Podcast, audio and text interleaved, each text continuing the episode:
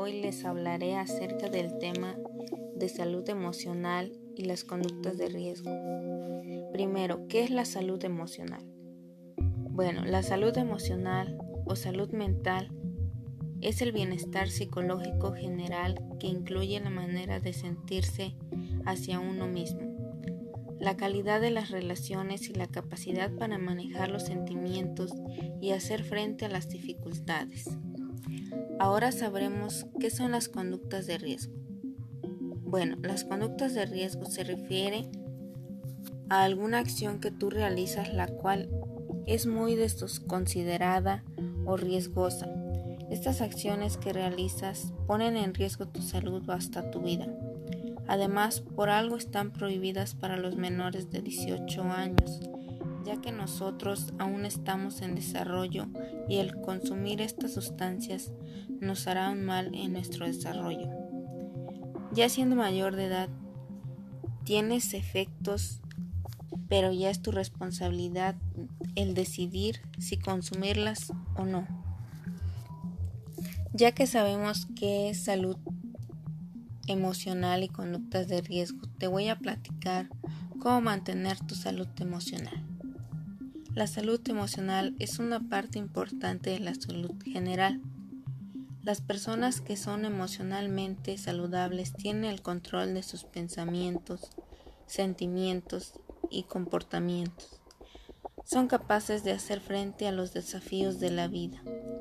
Pueden mantener los problemas en perspectiva y recuperarse de los contratiempos se sienten bien con ellos mismos y mantienen relaciones saludables.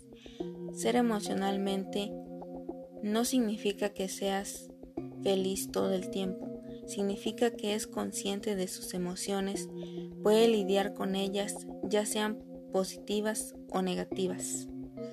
Las personas sanas emocionalmente también tienen sienten estrés, enojo y tristeza pero saben cómo manejar sus sentimientos negativos. Pueden saber cuando un problema es más de lo que pueden manejar solos. También sabe cuando buscar ayuda de su médico. Para que una persona se sienta más tranquilo o tranquila, tiene que tener en cuenta los siguientes hábitos que te mencionaré para que puedas mejorar tu salud emocional. 1. Comer en moderación y de forma saludable. El ritmo de vida ajetreado hace que saltemos comidas, lo cual es un completo error.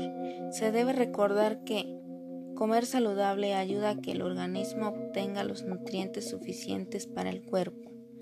Hacer ejercicio, mantenerse activo, tiene beneficios a nivel físico y psicológico.